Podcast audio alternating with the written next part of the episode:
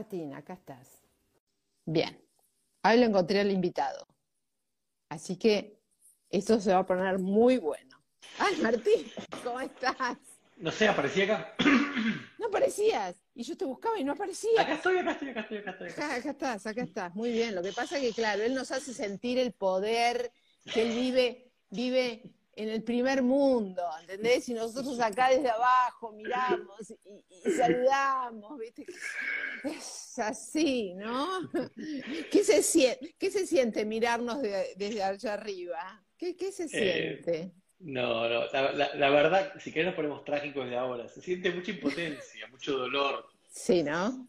La verdad que sí, te juro. La verdad Se que debe ver, es que se debe ver peor con, con, con distancia. Esa es la impresión que tengo. Mira, yo- a ver, yo me fui hace 20 años de Argentina, pasaron muchas cosas en 20 años. Y la verdad es que pasó Néstor, Perdón, pasó, eh, sí. no, pasó Néstor, pasó Cristina, pasó, Sí. pasó Macri, eh, ahora está Cristina de vuelta. Y la verdad que es la primera vez en 20 años que yo tengo, digamos que yo llamé a mis padres y les dije, che, vénganse para acá. Córtelo. Este, o a mi hermana. O sea, yo nunca, yo nunca fui de, de promocionar que la gente se vaya del país. Nunca. Pero, o sea, hice mi camino y respeto a los demás, pero en este momento me da, me da cosa por la gente que esté allá, de familia, amigos y demás. Me parece que no, Exacto. no- o sea, hoy No con, no hay- no hay caso. me- me a ver, hoy me preguntaron en una entrevista de, que hice con chicos de la facultad de la UCA de Rosario, y me decían, ¿vos cómo ves el futuro? ¿Te parece que hay futuro, que hay salida? Y yo les decía, mira, hay, hay como una ambivalencia. Yo creo que por los próximos dos, tres periodos presidenciales es imposible porque no hay recambio que pueda generar cambio. Después sí, que yo, la juventud parece inclinarse más hacia las ideas de libertad que antes. Quizá dentro de 12, 16 años hay alguna esperanza, pero me parece que se va a poner las cosas peor antes que mejorar, digamos.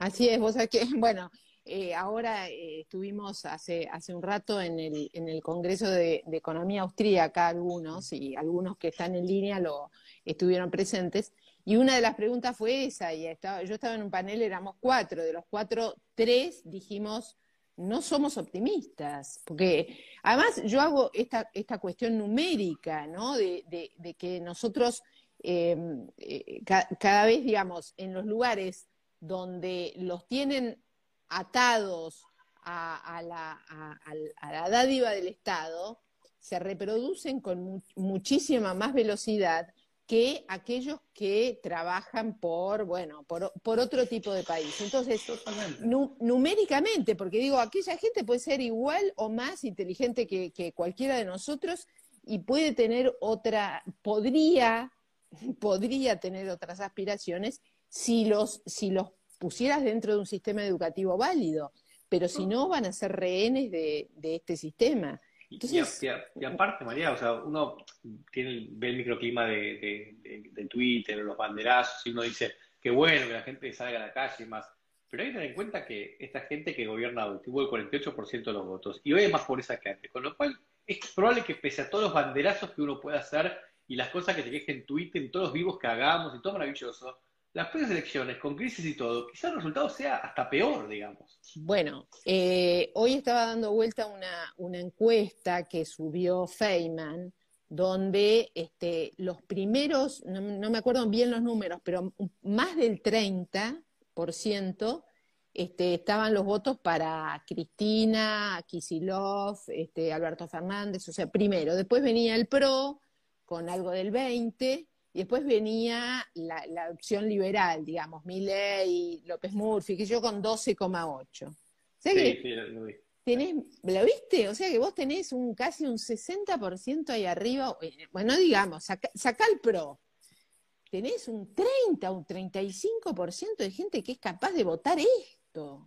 Sí. O sea, Sí, sí, sí, por eso, eh, por eso es que yo te voy a decir, para mí, por lo menos por dos, tres periodos presidenciales, no veo, este, no veo que, que haya un cambio. Y, y fíjate cuando escuchás hoy a las principales figuras de Cambiemos, inclusive, si querés excluí a Pato Bullrich por un segundo y, y- y alguno más, eh, pero vos te escuchás a, a Vidal y te dice que el error de ellos fue no haber dialogado más con el peronismo. Y dices, vos me estás jodiendo, o sea, no entendiste nada de por qué te reemplazaron. Entonces No, es muy es que- complicado. Viste, viste que Vidal dice, no, bueno, ahora, eh, digamos, en vez de la autocrítica es, tenemos que escuchar a los que no nos votaron. Pero si el tema fue que gobernaron cuatro años para los que no nos votaron. Correcto. correcto.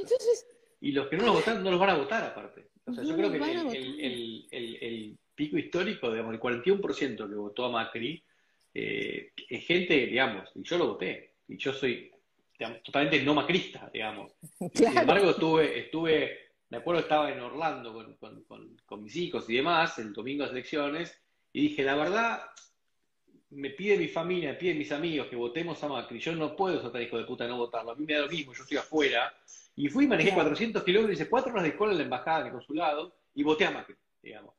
Eh, y creo que fue la única circunstancia en mi vida en la que lo hubiera votado, o sea que de ese 41%, la realidad es que son 20% los, los, los, que son votos reales de, de Juntos Tal cual. Bueno, ahí hay un problema, fue un problema, ya también eh, yo soy muy pragmática, digo, ya está la historia, ¿no? Pero hay un problema este, que ellos vienen arrastrando, porque en el 2015 tampoco ganaron por, por sí, per se. Ganaron con los votos en ese momento de masa. pero no hicieron, no hicieron ese análisis de decir son votos prestados. Y ahora están diciendo el 41% de vuelta, vuelven a equivocarse. No son los votos de ellos. No. Entonces, con, con esa, si bien no son lo mismo, porque yo no, no estoy en esa línea, que no, lo mismo, son lo mismo, no son lo mismo, o sea, no, quieren un país autoritario, son, son unos ineficientes, son estatistas, son populistas, pero no son lo mismo. No, eh, no solo, en, en economía, este, yo creo que con intenciones distintas tienen el mismo resultado. Ahí lo más parecido que son, pero fuera de economía no son lo mismo y no es lo mismo y no me, no me da lo mismo que estén unos u otros. Este, es muy infantil el planteo de que es lo mismo. Ay, yo perdón.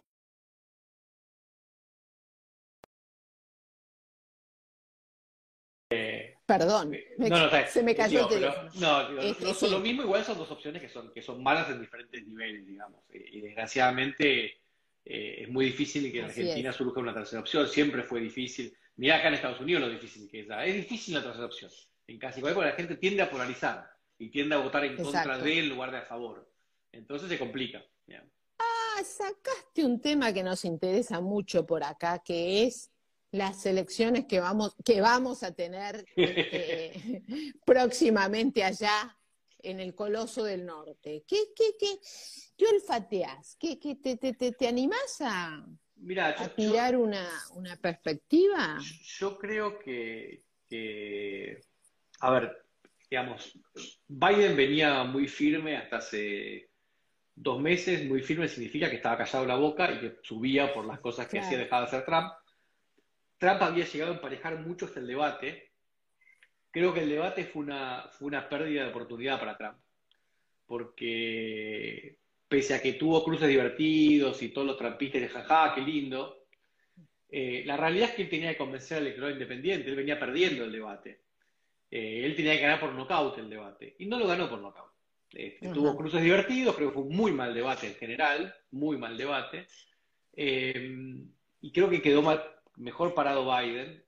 Y encima después pasó el coronavirus, o el coronavirus que acá no termina de cerrar. No termina de cerrar la enfermedad, no termina de cerrar la recuperación, no termina de cerrar las conclusiones que está sacando Trump. Eh, el, voto popular, digamos que Trump lo va a perder, eso es obvio, y lo va a perder peor que contra Hillary, digamos. Igual no importa porque acá es colegio electoral, con lo cual tampoco importan las encuestas. Eh, en definitiva, acá todo se va a definir, y los que saben más de esto, lo que dicen en general, hay siete estados que están dando vueltas de un lado a otro y que son los estados, los swing states, de los cuales hay dos que son los más importantes, eh, estadísticamente hablando. Nunca un presidente que perdió Ohio, elegido, nunca fue un presidente que perdió Ohio elegido, y una sola vez fue un presidente que perdió Florida elegido. Florida. 22 este, en ese momento, eh, que fue Gore contra Bush. Eh, con lo cual, si, Estados, si, Trump gana en, eh, en, Florida, que viene ganando, y en Ohio, que por ahora viene perdiendo, Trump debería reelegir. Pero hoy está muy cerrado, es muy difícil decir, yo hoy le veo ventaja a Biden de vuelta, Creo que Biden recuperó ventaja después del debate y después de este coronavirus.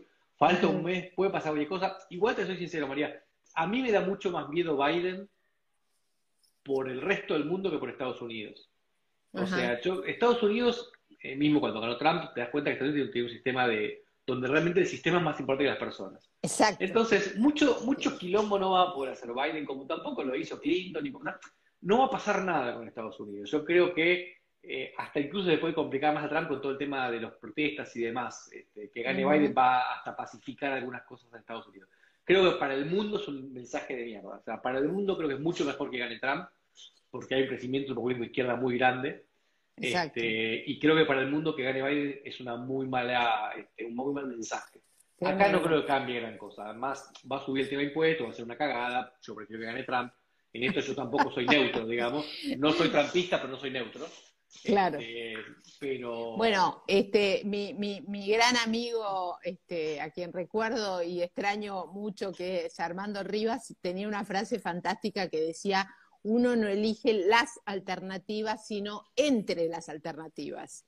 Esto tiene que ver con lo que vos decís. Bueno, yo no soy trapita, pero entre estos dos me quedo con Trump. Sí, y, te, vuelvo a decir, o sea, yo, digamos, este, creo que Trump eh, ha mantenido a la trupe republicana raya, ha hecho un gobierno en los papeles bien. Si no hubiera sido Trump su personalidad, hoy estaríamos hablando de un prócer prácticamente, pero como tiene esa personalidad es complicado.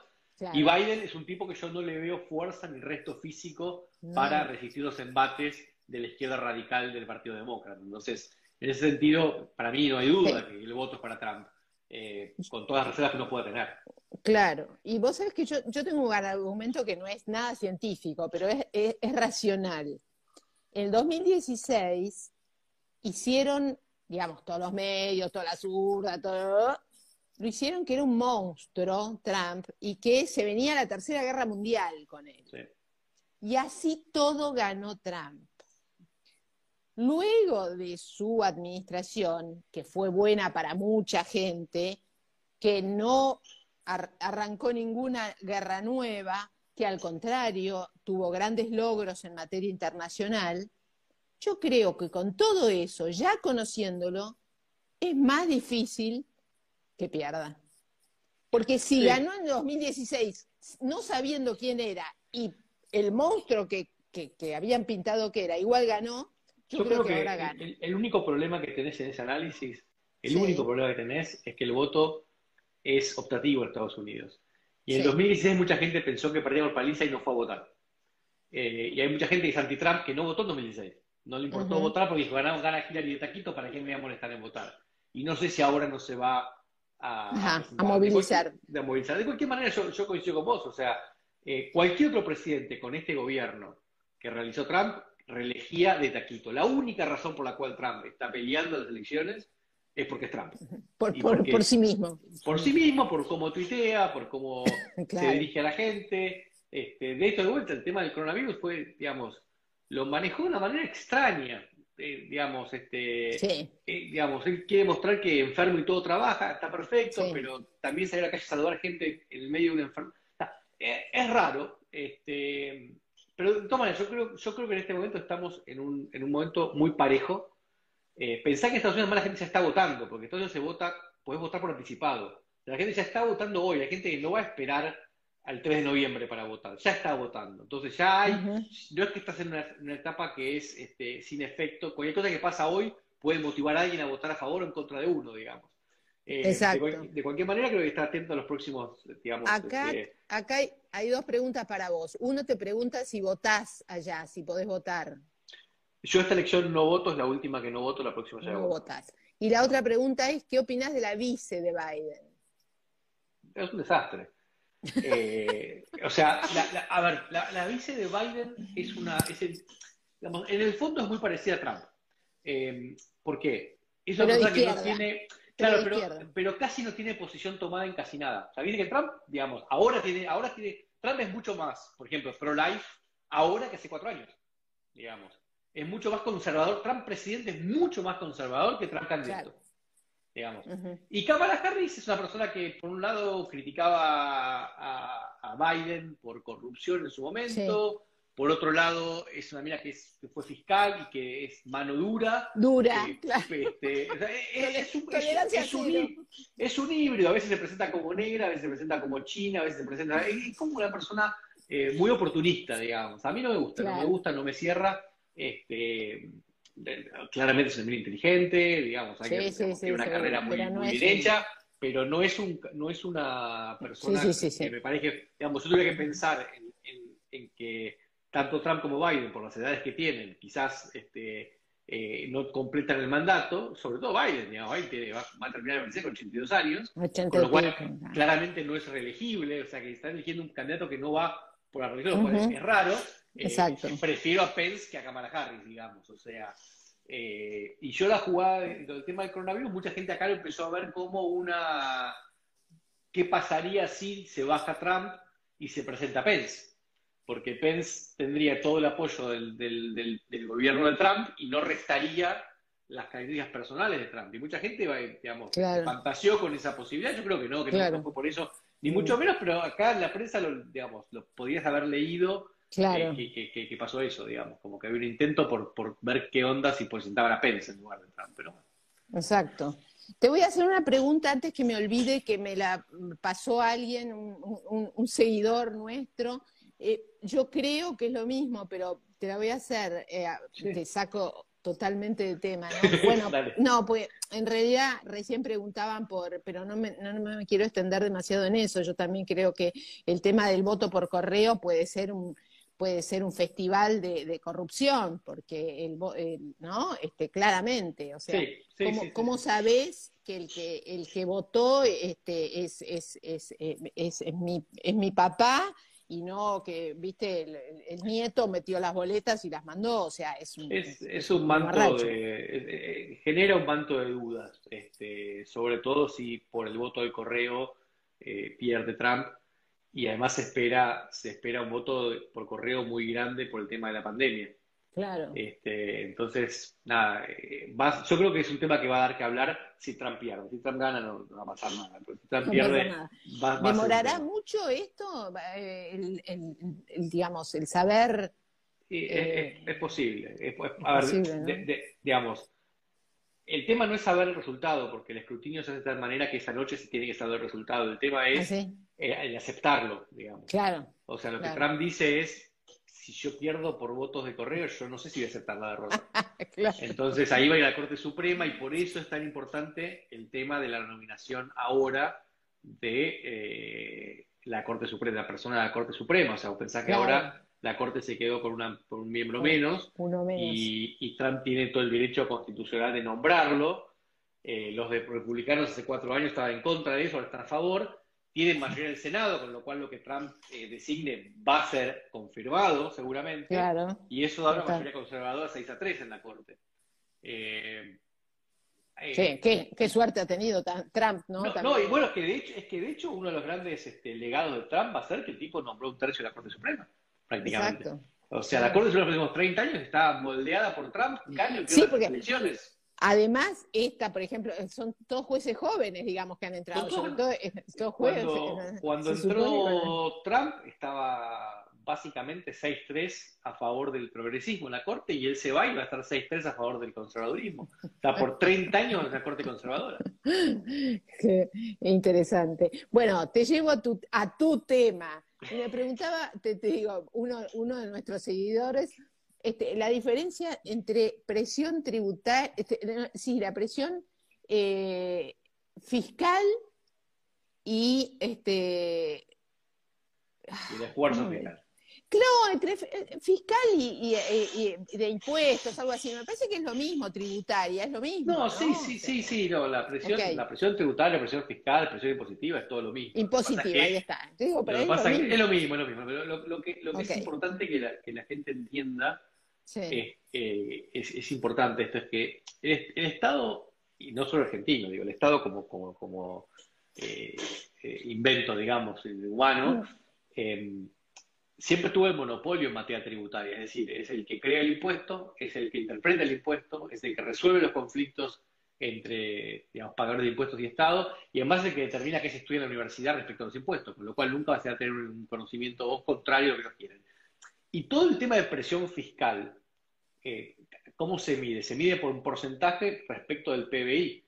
Entonces, la presión fiscal hace foco en lo que el Estado recibe. Hay un concepto que se estudia mucho en Estados Unidos y en otros países que habla del esfuerzo fiscal, que es poner, el, la presión fiscal desde el punto de vista del, pagador de impuestos. ¿Cuánto le cuesta al pagador de impuestos pagar esos impuestos. ¿Cuánto de su salario es, se va en impuestos? No cuánto del PBI se recauda en impuestos. Y son cosas que en Argentina no se estudian. Este, sí, Pero, eh, a ver, ahí de, por ahí los comentarios eran, decía, ¿vos considerás que los impuestos acá son confiscatorios? El nivel, ¿no? De impuestos. Mira, a ver, eh, yo creo que con el, con el último cambio de bienes personales del año pasado, de diciembre del año pasado, que se llegó a 2.25 la alícuota en, en, eh, en, épocas de tasa cero, digamos, o negativas, definitivamente es confiscatorio. Lo que pasa es que que sea confiscatorio lo tiene que decir la Corte Suprema, no hay un número mágico a partir del cual es confiscatorio. Es un caso a caso que la Corte Suprema tiene que, que decidir. Eh, desde mi punto de vista, sin ninguna duda, que Argentina tiene un nivel de impuestos que realmente es confiscatorio, más allá de que además hay, hay doble imposición en un montón de casos, ni hablar de, este proyecto de ley de impuesto a la riqueza adicional a la vida personal. Y además tiene, tiene digamos, tiene un sistema. A ver, los países. A ver, lo pongo de otra manera.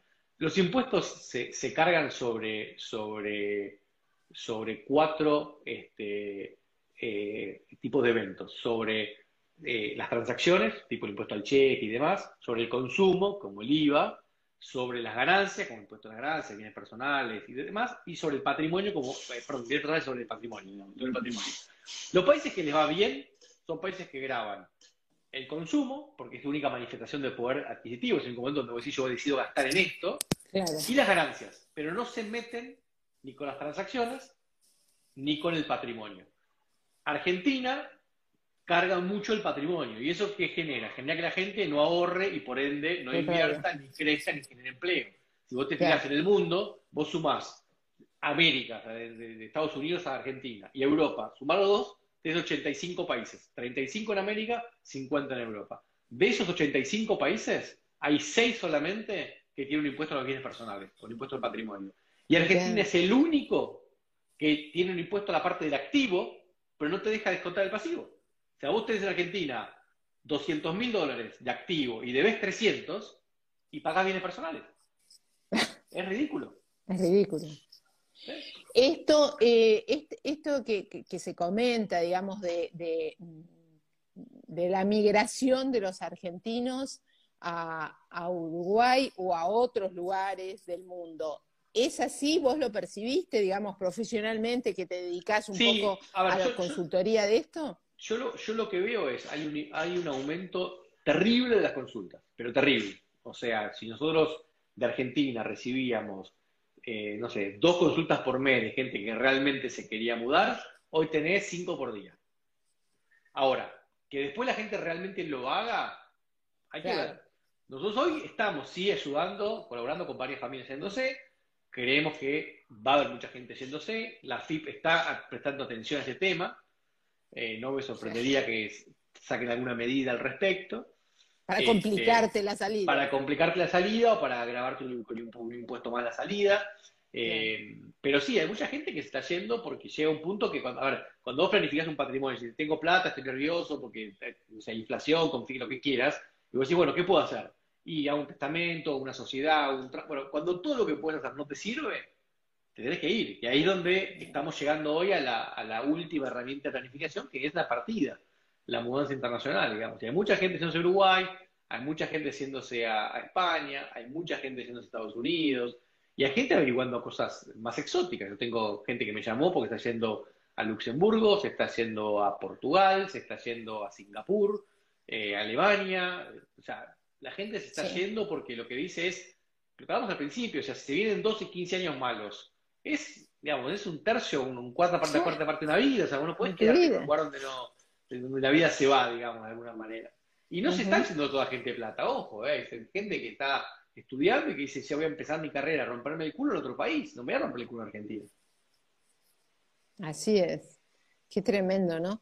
Em, y decime una cosa, eh, ¿vos aconsejarías?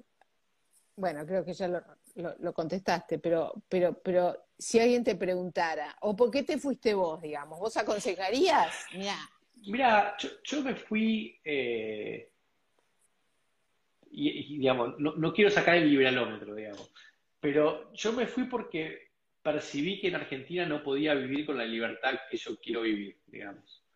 Y me fui.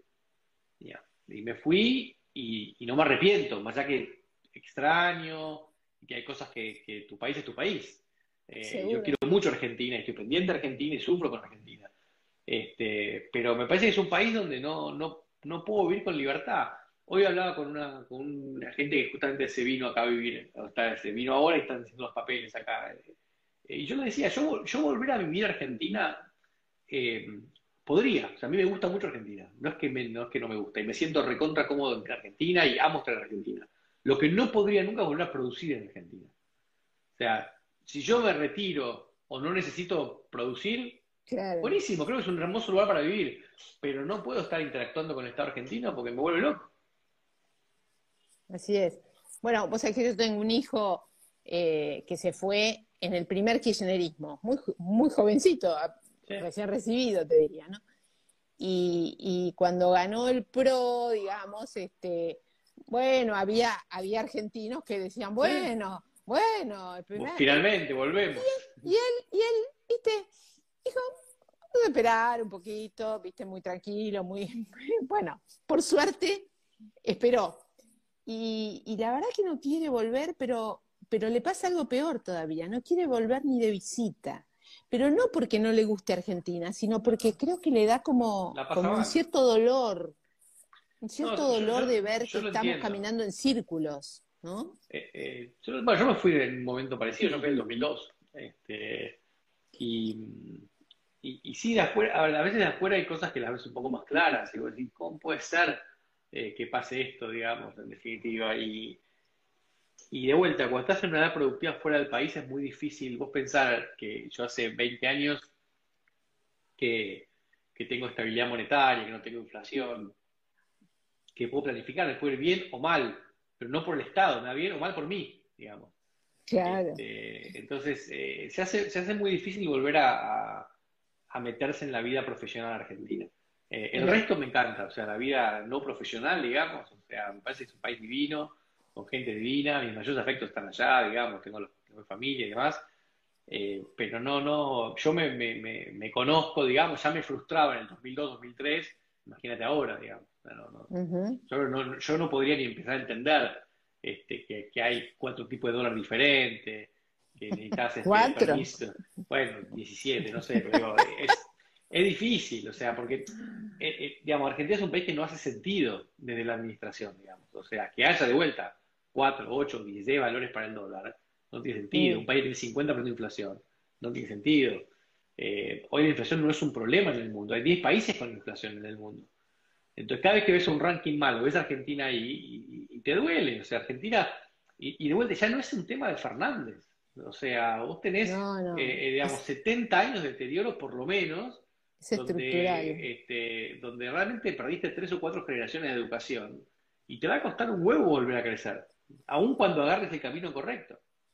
Así es, vos, eh, y eso que, que, quieran, que se quiera, porque viste, para, para, para, para bajar de peso hay que hacer dieta, y para hacer dieta hay que querer hacer dieta, así que son varios los pasos.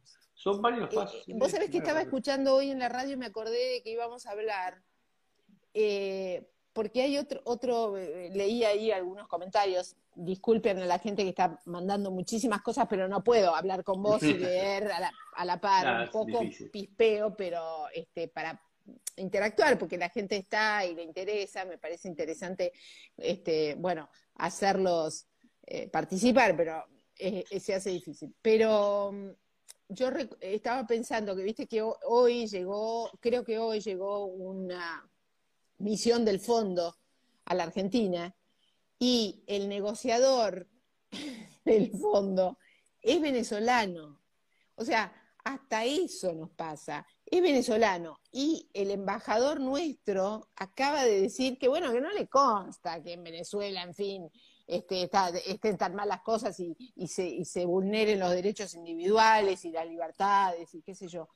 Digo, vos te das cuenta al nivel político que estamos, ¿no? O sea, de, realmente es lo que García Venturín llamaba la caquistocracia, el gobierno de los peores, ¿no?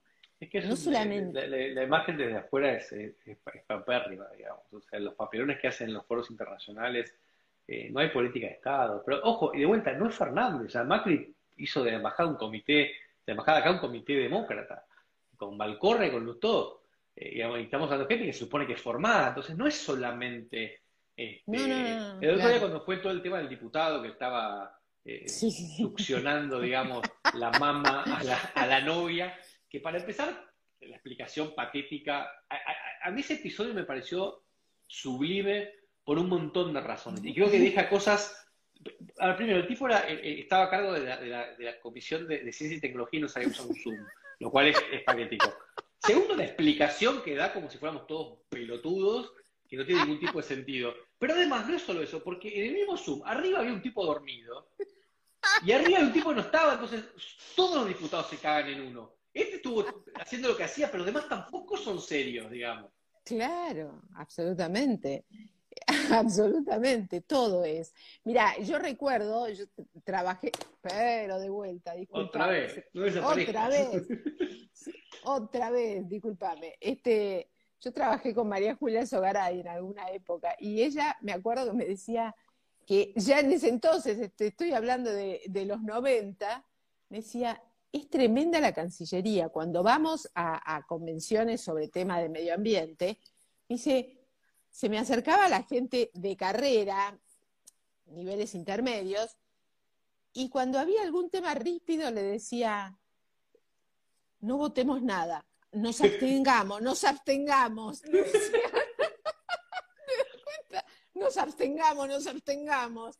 Me decía, así no se hacen las cosas. Bueno, Mirá de cuándo te estoy hablando. Es que no tenés política, estamos acuerdo de la época de Macri, la Cancillería, vos tenías el, canciller, eh, bueno, primero Malcorra y, después el, canciller, y, pero, la política la manejaba Julio Pompeo de la Casa Rosada, abajo de Marcos Peña. Entonces vos decís, ¿sabes qué estamos hablando? Digamos? Y cuando llamás a canciller, decís, no, no, acá en realidad el que maneja todo es Rodríguez Chavarini. Pero Rodríguez Chavarini se fue hace 15 años, sí, pero acá lo maneja todo él. Decís, eh, eh, te cagás de risa porque pues, no existe. Pompeo, más peronista no se consigue. No, Después decían que no, no, que peronistas no, pero, pero más peronista imposible. Ahora es increíble porque lo peor del gobierno de Macri eran todos estos peronistas. Y lo peor del ahora son todos los radicales. Porque este gobierno vos tenés a Santoro, tenés a Alfonsín, tenés a Moró. Moró. O sea, son todos radicales. Te voy a dar una nota de color para, para, para poner un poquito de, ¿viste? De, de, pimienta esto. Moró es el, es el ex suegro de Santoro, ¿sabías eso? No, no sabía. No sabía. Santoro estaba casado con una hija de Moró, están separados ahora, pero es el ex. Por eso se llevan mal, además. Además, se discuten en términos políticos porque Moró en realidad responde a Cristina y Santoro responde a Alberto. Te voy a hacer una pregunta respecto de eso. ¿Cómo lo ven de allá, con, digamos, con perspectiva? ¿Hay un, ¿Hay un gobierno bifronte o hay un gobierno con una sola cabeza? No, ¿sabes lo que pasa? La realidad es que por más que duela, acá les chupa un huevo Argentina. No, ya lo sé, pero no, es un tema. Eh, Mira, una vez, sí, una vez hace años yo estuve en la, en la reunión de, de, las Américas, no, me acuerdo cómo se llamaba, que, ¿te acuerdas que vino Bush? Que, que, que, lo destrató Kirchner, fue un espanto. Bueno, no me acuerdo. Fue cuando entraron, no fue cuando después iban al, avión. bueno, desastre. Y me acuerdo que estaba, que había venido para, para cubrir ese evento, porque eran muchos presidentes, estaba Oppenheimer. Y me dijo, mira, entre nosotros para Estados Unidos es, de, es eh, eh, América hasta Brasil. De Brasil para abajo, me dice. y, ni siquiera, a ver, tradicionalmente Argentina, eh, tradicionalmente para Estados Unidos, Latinoamérica es eh, México, por un lado, eh, Panamá cuando tenían la base militar ahí y demás, este, igual estaban en el canal, y después Brasil y Colombia, que son los aliados tradicionales de Estados Unidos en cuanto a bases militares y demás. Si vos te fijás en la, historia de las visitas presidenciales y demás, ahí hay una marcada preferencia por, Brasil y por Colombia. Por eso a mí lo que me da, me da bastante pena, por no decir otra cosa, Eh, yo, yo creo que Macri en política internacional tuvo una excelente oportunidad que nunca se presentó para Argentina de liderar la región, porque ni siquiera Menem en su momento, Menem, fue, Menem siguió a otros. Eh, eh, realmente Macri tenía la posibilidad de ser el referente en América Latina para Estados Unidos, cuando vos tenías a Dilma y a, y a, Temer en Brasil, tenías a Ballena, eran todos zurdos y Macri, porque también es súper importante, pero todos zurdos y Macri que se podían presentar de otra manera, y realmente la dejó pasar. O sea, el, error, eh, lo que pasa es que eso tiene hace mucho menos efecto en el bolsillo de la gente, pero la política internacional de Macri fue casi tan mala o peor que la economía. Lo que pasa es que de vuelta, nadie come por, por política internacional, entonces se ve otra cosa, ¿no? Pero digo, eh, fue muy mala la política internacional, no solo por lo que hizo, sino por lo que perdió, lo que se perdió de hacer ahí dos cosas que decían. Cumbre de las Américas, correcto, era Cumbre de las Américas, gracias por el dato. Y Oppenheimer, que el zurdo se ha puesto, dice uno. Siempre fue zurdo. Siempre fue zurdo, siempre, fue zurdo. El, problema, es, el problema es que ahora en la prensa es muy antitrampista, muy. Entonces, gente que, aunque sea zurda, como Oppenheimer, hacía análisis objetivos o bastante buenos, hoy se volvió un pelotudo total. El otro día discutía con Lana Montalbán en Twitter, o sea, le tocas Trump y se vuelven todos locos. Y sí. me parece que es, es irrespetuosa la posición, está dando el presidente de Estados Unidos. Puede gustarte o no, pero hay un montón de políticas detrás. un tipo zurdo como Oppenheimer debería festejar que Trump no inició ninguna guerra y, hizo cinco o seis tratados de paz. ¿Cómo no festejas eso? Si hubiera sido cualquier otro, lo estaría festejando a lo loco. Obvio, obvio. Pero no, ni eso le pueden, le pueden tolerar, ¿viste? Es, es, es más fuerte que ellos. Bueno, hay mucha gente, liber, liber progres, que también son muy antitrampistas. Así que. Totalmente, totalmente. No llevar. Este, mucha gente que uno tiene que dejar pasar los comentarios porque dice, bueno, viste, no, fuego amigo, no hay que, hay que dejarlo no, pero, pasar. Ojo, igual, igual hay una diferencia. Hay, no, lo lográs ubicar. Yo, igual hay una diferencia. A ver, entiendo que si vos sos. Eh, te dedicas a ciencias políticas y querés opinar, digamos, políticamente, eh, y puedes ser liberal y, por ahí Trump te hace ruido, te cuesta tragarlo, por lo que sea, no puedo entender, en el fondo vos estás dando tu opinión y, como, y esto corregime, digo, pero vos como, como licenciado en ciencias políticas no tenés por qué ser objetivo en tus opiniones, estás dando opiniones, eh, estás haciendo lecturas, estás haciendo, digamos, ahora, eh, me parece que si vos sos periodista y se supone que sos objetivo, tu obligación es diferente con el público. O sea, Oppenheimer tiene una obligación con el público mucho más grande que la puedes tener vos, o ahí mencionaba Gloria Álvarez, o, Antonella, digamos, yo entiendo que vos puedes tener tu prurito al decir voy a votar a Trump o favorezco a Trump, es una opinión, pero un tipo como Oppenheimer o CNN, vos tenés, que, tenés que informar. Sí, obviamente, pero, pero para los liberales que no puedan razonar no, no, hay algo peor que lo otro. de vuelta digo la frase de, Armando Rivas, las elecciones son entre estos dos, no, hay un tercero. Tenemos que elegir entre estos. Bueno, a eso voy. que, los liberales eh, puedan preferir que venga la izquierda radicalizada de Biden, no, no me cabe en la cabeza, eso es lo que no entiendo, ¿no? No, no, yo, yo este... coincido con vos, pero digo, a mí, yo, a ver, mi lectura es eh, yo entiendo muchas, mucha gente dice, son dos malos candidatos, eh, no apoyo a ninguno, y ahí es donde yo eh, diciendo, yo creo que son dos malos candidatos, pero apoyo claramente a Trump. No, hay ninguna duda al respecto, digamos. que fue lo mismo que de vuelta, fue lo mismo llevado a Argentina, es decir, que Fernández y Macri son dos malos candidatos, sin ninguna duda, pero tampoco hay ninguna duda que es mejor este, Macri y Fernández. No podemos decir que es lo mismo, porque si no, se desdibuja la crítica y quedas como un nene de cinco años diciendo que es todo lo mismo. Sí, sí, sí, sí. Además, un, arbitrario, arbitrario, porque vos no podés decir que son lo mismo, viste que ahora se impuso que hay son lo mismo. No, son. Y aparte, y aparte, digamos, en definitiva, eh, para el que lo ve de afuera, va a empezar a dudar de tu criterio, porque digamos. claramente no son lo mismo. Un gobierno autoritario que se caga en la gente, se caga en la democracia, que, que, prioriza al delincuente, que está a favor de tomar tierras, que quiere expropiar fábricas, que, no es lo mismo que otro que pifió un montón en economía, pero Totalmente. para una libertad de prensa, quizás hasta fue demasiado pelotudo en cómo asignó recursos. Este, digamos, quizás tendría que haberse, yo, yo cuando hablo con diputados de punto, porque tendrían que haberse embarrado un poco más ustedes. Son demasiado perfectitos y demasiado justos y benévolos y le dieron plata a gente que les jugó en contra. Entonces, tendría que haber sido más peronista gobernando, digamos. Totalmente, totalmente, dando de plata donde no iba a haber eh, el, recambio de plata por votos, no iba a serlo. bueno, mucha, mucha gente, mucha, demasiada gente, ellos tenían, ay, vamos de nuevo, tenían, tenían, este, tenían dos eslogans, somos jóvenes y nunca militamos. Y el tiempo pasó y dejaron de ser tan jóvenes. Y lo de nunca militamos no era una virtud. No. El problema es que no era una virtud, porque política hay que saber también en política. Y ellos no sabían. E hicieron esa inversión en gente que no los iba a votar. Yo no estoy diciendo que por eso los abandones, pero me refiero a la transferencia espuria de dinero hacia las villas, hacia los punteros que hicieron, este, Caro Stanley, Caro Stanley, Stalin, claro, todo eso fue, fue muy negativo. tendrían, que haber exigido, tendrían que haber exigido, dieron tendrían que haber exigido, como hace el peronismo, yo estoy esto, pero exijo lo otro, de paciencia. Pues te digo, ellos, digamos, querían tener la dialéctica peronista, pero no tuvieron la practicidad peronista. Y tendrían que haber gobernado con practicidad. Hoy tengo el poder, les dio miedo ejercer el poder, digamos, gobernaron con culpa. Entonces ahí es donde malos, diagnósticos siempre, ¿no? Este, el diagnóstico es el diagnóstico el diagnóstico equivocado de arranque, ¿no? De que el, lo que estaba mal eran las personas y no el sistema.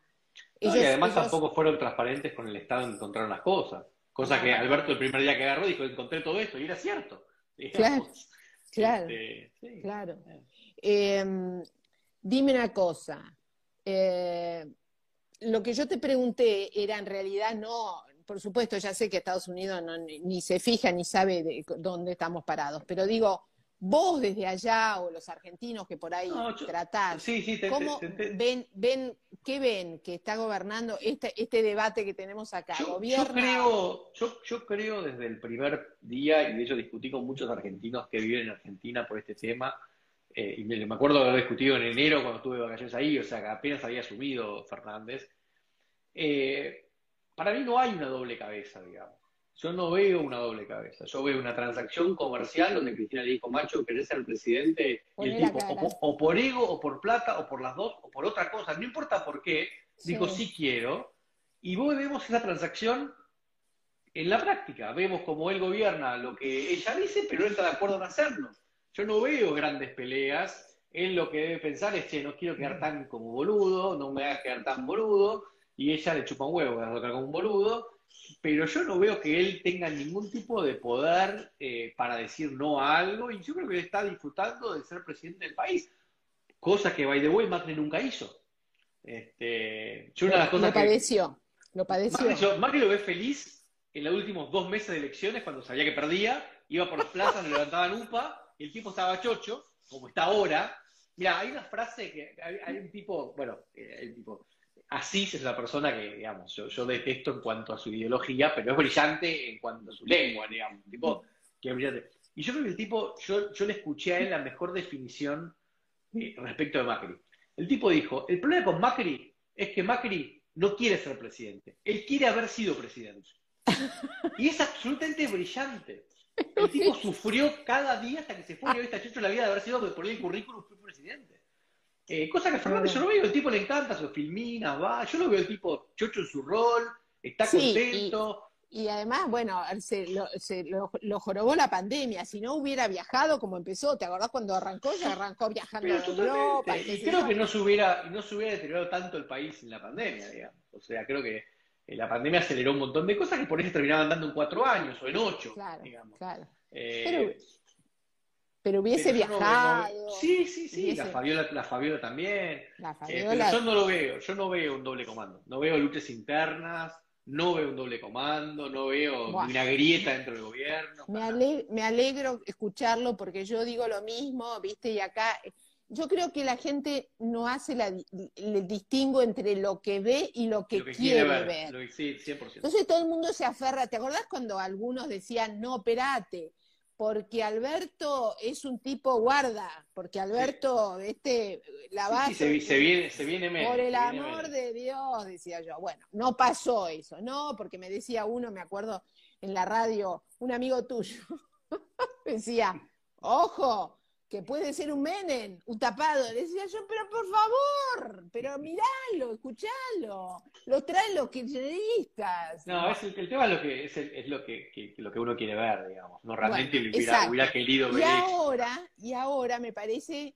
que, eh, sí, Ignacio dice el nuevo Menem, decían muchos acá. Y ahora quieren ver, no, parate que hay una grieta y hay una puja de poder. ¿Qué puja de poder? Está ganando 101 a, a menos uno. Sí, no, no, yo no, veo, ninguna puja. De hecho, hay, tenés más diputados de la Cámpora, de la Cámpora ahora que en Cristina. Creo que hay un, hay un endurecimiento del poder kirchnerista, digamos. Eh, yo no, no, no veo ningún. A ver, no veo una pelea y tampoco una intención de pelear. ni siquiera es que veo que, bueno, que quiere pelear y no puede. Yo, creo que está muy cómodo donde está. Este, Dime tú, ¿y, y, y cómo ves, este, digamos, los próximos tiempos con este empeoramiento de la situación económica, ¿no? ¿Cómo, cómo, cómo, cómo sigue el cuento? ¿Cómo, es la película? Lo que pasa es que el, tema acá es, o sea, Argentina tuvo varias etapas populistas, lo que no tuvo nunca es el, famoso populismo sin plata, digamos, que es lo que está ahora, Argentina está quebrada, ya no saben qué hacer, digamos, para, para que entre algo de plata, digamos. Con lo cual, yo lo veo muy cerca de lo que es Venezuela, eh, de hecho, mi interpretación de todas estas leyes de, impuestos a riqueza y demás es que ellos están buscando que la gente con plata y con poder se vaya. Ellos quieren que se vayan para que quede adentro un montón de gente indefensa. Vos fíjate hoy por hoy cuando ves las, las marchas en Caracas, tenés 4 millones de personas en la calle y a Maduro no, no tiene el pulso porque sabe gente sin poder, sin recursos. Lo que quiere el kirchnerismo ahora y es la próxima cruzada es que se vaya la gente bien, la gente de plata, la gente con poder, que no haya oposición, que molesta, que la gente no le pueda financiar la oposición, que no se pueda presentar y creo que vamos desgraciadamente hacia una, hacia una Venezuela. Mi duda, yo lo dije varias veces, mi duda cuando empezó este gobierno era si iba a ser Venezuela o iba a ser algo más tipo Nicaragua. Honduras, Salvador, Guatemala, donde tenés, digamos, mucha clase eh, pobre, una clase alta china, pero, pero sin la parte de la dictadura, digamos, ¿no? Pero yo creo que vamos directamente a Venezuela ahora, digamos. Creo que los últimos cambios son, son para ese lado eh, y ellos están permanentemente jugando a los límites Vicentín no salió, bueno, nos venimos para acá, pero vamos para allá, y van a tratar de expulsar a la gente con poder para que un Vicentín dentro de un año ya no haya oposición en la calle discutiendo y se haga el Vicentino, se haga lo que quieran hacer, digamos. Yo creo que el próximo año o dos son años de debilitar a la oposición, sacándole recursos económicos y sacándole referentes. Tremendo. Este, a los que dicen, está guardado esto en YouTube, en este momento está saliendo por YouTube y después va a estar en Spotify como un podcast. Así que el que quiera escucharlo nuevamente lo va a poder hacer. Em, sí, yo pienso lo mismo, eh, Martín, la verdad que es patético pensarlo, pero es mejor saberlo, ¿no? Ahí preguntan, ¿hasta cuándo va a ser presidente Alberto? De vuelta, este es, un detalle. Es un detalle, no importa, no importa. Yo creo que lo, tienen porque es cómodo. Él no se va a ir porque no lo van a dejar y además se irá si, si revienta, pero da lo mismo si está o no está, no importa que esté Alberto o no esté Alberto, ¿no? Y el tema además es qué significa que reviente, porque digamos, acá lo que está logrando, por eso digo que el Venezuela, están logrando que no haya más dólares, la gente va a vivir con pesos, va a haber inflación cada vez más alta, el gobierno va a ser el que va a imprimir y repartir para que la gente, para que la gente viva, digamos. Es, lo mismo que pasó en Venezuela. Eh, yo no creo que no creo que sea relevante quién está al frente. Y si en algún momento ellos van a juzgar relevante que se vaya Alberto y venga Cristina, yo creo que Cristina está muy cómoda donde está. ¿Por qué ella le gustaría estar en el como presidenta? Yo creo que está, que está todo, yo creo que para ellos está todo bien. Está todo bien.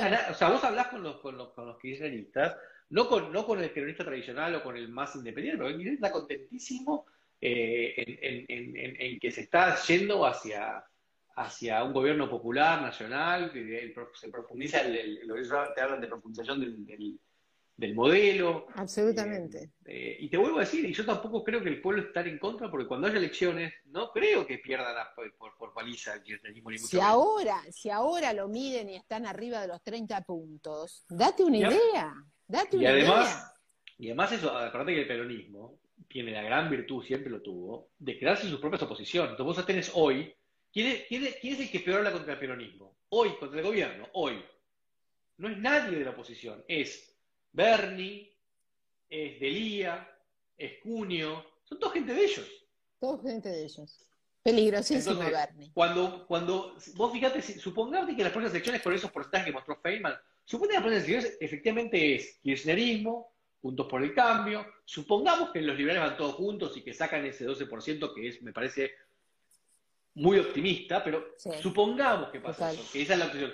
Vos le pones un movimiento peronista de derecha, donde metés a Bernie, Cunio, y le van a sacar la mitad de los votos de los liberales. Así es, así es. Entonces, de vuelta van a ser 5 o 6% de la colectora peronista de derecha, más los 30, 32 de Alberto, son 40%. Para una elección de medio término de diputados, con cómo están las cosas, 40% es la gloria, que lo firman ahora. Es más, el peronismo bueno, digamos, el peronismo no K, está todo metido adentro de Cambiemos, ¿eh? O sea que también, también tenés la colectora peronista ahí. Bueno, a ver, las últimas elecciones, las, tres fórmulas principales de los seis candidatos de la fórmula presidencial eran cinco peronistas. Bueno, y, todas las cabezas del PRO son peronistas. De, de Juntos por el Cambio son todos peronistas. Jefe de gobierno, vicejefe, senador, ¿Eh? este, son, todos. Eh, jefe de la bancada, son todos peronistas. Entonces, la gente también tiene que ver eso. Entonces, yo veo eso, bueno, bueno, suicidio en masa. en masa con una sola S.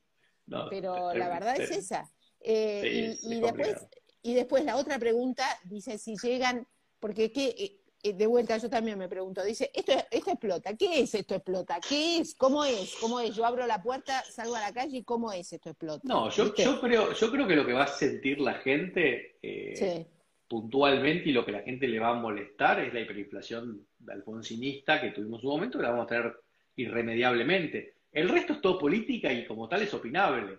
Creo que el gran problema va a ser eh, la, hiperinflación, digamos, donde, vos veas que o salís del país para ganar en dólares y crecer, te quedas en el país viviendo en pesos y no puedes viajar a ningún lado y no puedes crecer más, te quedas ahí adentro.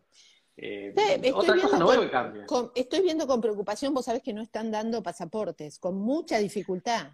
Lo, eh, leí, han, lo leí. Han cerrado, han cerrado este, oficinas en muchas provincias, ya no podés. Por ejemplo, en Tucumán no podés sacar pasaporte, tenés que viajar a, Córdoba. Te están dando para noviembre, diciembre fecha. Hay cosas raras. No, yo tuve mucha gente que me dice, me quiero que me ayudes con la, residencia uruguaya para, poder salir del país. O sea, ni siquiera es un tema impositivo. Quiero hacer uruguaya porque con esa puedo cruzarme Uruguay y después veo qué hago, digamos. mañana te llamo. este, ahí dicen que preguntas, ¿qué pensás de Pichetto? Lo que pienso de todo kirchnerista que se da vuelta, lo mismo. No, no va, no va.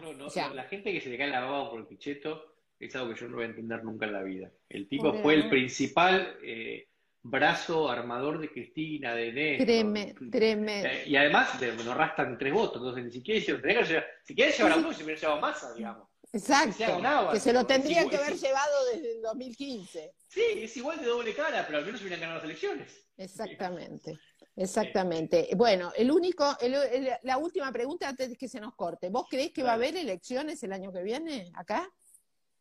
Eh, eh, yo tengo mi duda. ¿eh? Yo, creo que sí, yo creo que va a haber elecciones, este, pero, pero no creo que no creo que vaya a ser un triunfo de la oposición tan holgado. Yo creo que va a haber, va a haber elecciones y y no, y no creo que, digamos, el peronismo tiene una base de votos fuerte del 30%, fuerte, fuerte. Eh, no sé. Hay una, frase muy famosa en política que dice, no importa quién vote, sino quién cuenta los votos. También, sí, sí, creo que era Leño Stalin, no me acuerdo quién, pero sí, sí, sí creo que... Por, eso te digo, o sea, no, yo creo que por los votos, primero que frase son legislativas, por lo cual aunque gane por el 100% de los votos, no cambias al presidente ni cambias a los gobernadores, con lo cual Absolutamente. Eh, el próximo cambio es el 2023. Y, de vuelta, ¿y entonces qué votamos en 2023? ¿Qué va a venir? Eh, ¿Va a ser Bullrich, este, Pichetto la fórmula? digamos. Eh, o sea, e, e, es, complicado porque no hay una, no hay una, una opción que, genere. Así es. Bueno, con este, con este baño de, optimismo y de esperanza, te voy a, te voy a despedir antes de que este, este, este eh, sistema este, autoritario nos corte la transmisión. La verdad que es, muy, es, muy, facho esto de Instagram. Es muy facho. Te, te, agradezco muchísimo este contacto, la gente encantada, todos mandando saludos y agradeciendo esta charla. Un placer siempre, María. lo, haremos, lo haremos este, eh, en, breve nuevamente para, para bueno, para, para, hacer catarsis. ¿Qué te parece? Al menos sirve como terapia. Exactamente. Te agradezco mucho y muchas gracias a todos. Gracias. Y este, les agradezco a todos por estar ahí y bueno, lo, lo tienen en, en YouTube y en Spotify. ¿Ok? Chao. Muchas gracias.